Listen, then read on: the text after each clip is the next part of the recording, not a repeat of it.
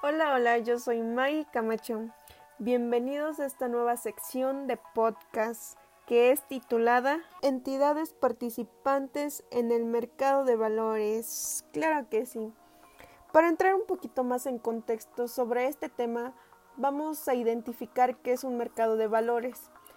Y este es un conjunto de mecanismos que permite comprar y vender las acciones de las compañías que se cotizan ya en la bolsa, es decir, de los valores inscritos y no inscritos dentro del Registro Nacional de Valores. Pero vamos a tocar dos puntos importantes dentro de este tema, que son las características y el marco jurídico. Dentro de las características, para empezar a desarrollarlo, tenemos que las entidades que participan dentro de este son los emisores de valores, los inversionistas, los intermediarios bursátiles, otros agentes que participan y por supuesto que sí, las autoridades. Una de las primeras características que tiene es la rentabilidad.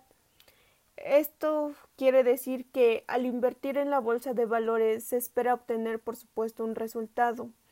Este se puede dar de dos formas. La primera sería por el cobro de dividendos y la segunda sería entre la diferencia del precio de venta y el de compra de los títulos, es decir, en otras palabras, con la plusvalía o la minusvalía obtenida. La segunda característica es la seguridad. Estamos hablando de un mercado de renta variable.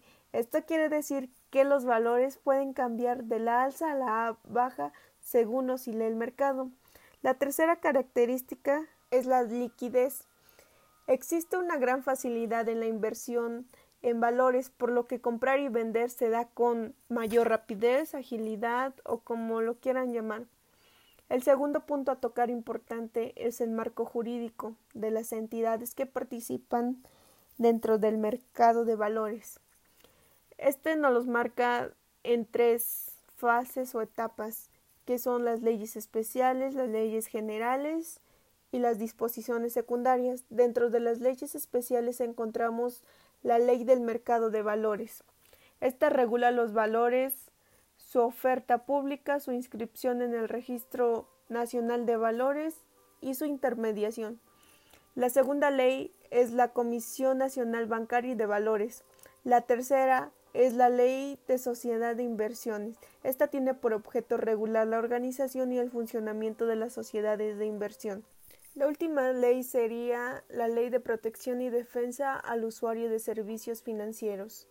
Dentro de las leyes generales tenemos la Ley General de Títulos y Operaciones de Crédito, así como la Ley General de Sociedades Mercantiles. Dentro de las disposiciones generales nos marca las circulares de la Comisión Nacional Bancaria y de Valores. Esta expide la circular única para casas de bolsa, la circular única para emisoras, la circular única para sociedades de inversión, así como las agrupaciones financieras. Todo este mercado tiene como objeto el facilitar las transacciones con valores y procurar el desarrollo del mercado, fomentar su expansión y competitividad, por lo que las autoridades reguladoras de este mercado son la Comisión Nacional Bancaria y de Valores, el Banco de México y la Secretaría de Hacienda y Crédito Público. Eso sería todo por el momento. Adiós y gracias.